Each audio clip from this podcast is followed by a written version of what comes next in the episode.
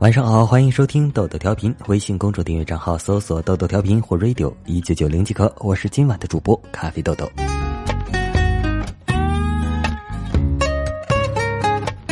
去年朋友为了在帝都多买一套房，把婚给离了。他说去民政局的时候，人们排着长队，领着孩子，欢声笑语的离着婚，格格不入的唯有角落里两对黑着脸的男女，一对沉默，一对还在互相争吵指责。大家时不时瞟一眼这两对儿，还能不能愉快的离婚了？为了多生一个孩子，多买一套房子，为了躲避债务，都可以离婚。以后如果开征房产税，相信连那些坚定不离婚的人群也会开始动摇。这让我想起结婚时的无奈。想要一个人奋不顾身，无条件付出。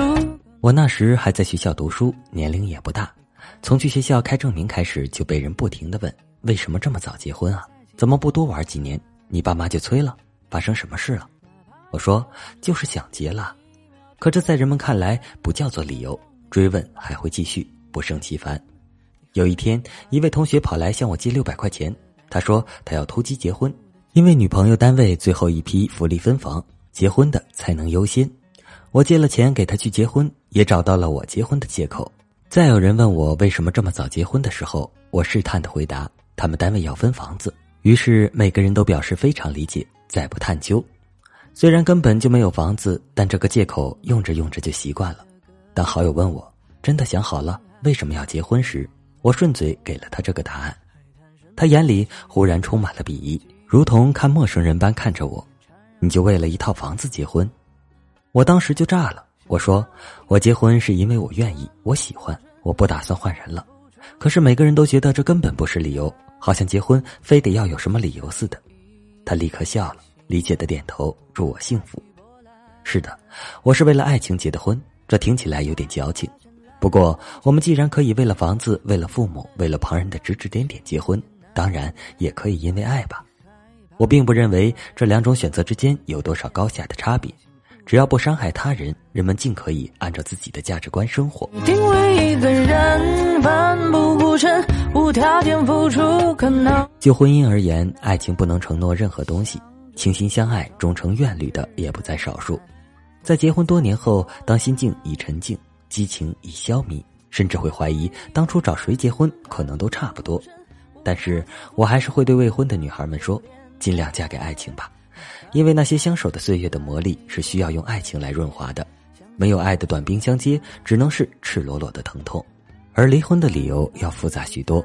我曾在论坛上问过一个问题：如果一对夫妻有个五岁的孩子，没有出轨，没有经济矛盾，仅仅因为不爱，相敬如宾，是否可以离婚？一夜之间便有几百条答复，主张不离的占了绝大多数。主要的理由是为了孩子不能不负责任，还有人认为这已经是不坏的婚姻状态，还追求什么？有个人的回答让我印象深刻。他说：“不爱是很多不和谐的源头，出轨、无性、暴力、冷暴力、无尽的争吵。如果忍到那种地步，就应该考虑离婚了。成人之间选择如何相处，结不结、离不离，只需对自己负责，原本都与人无关。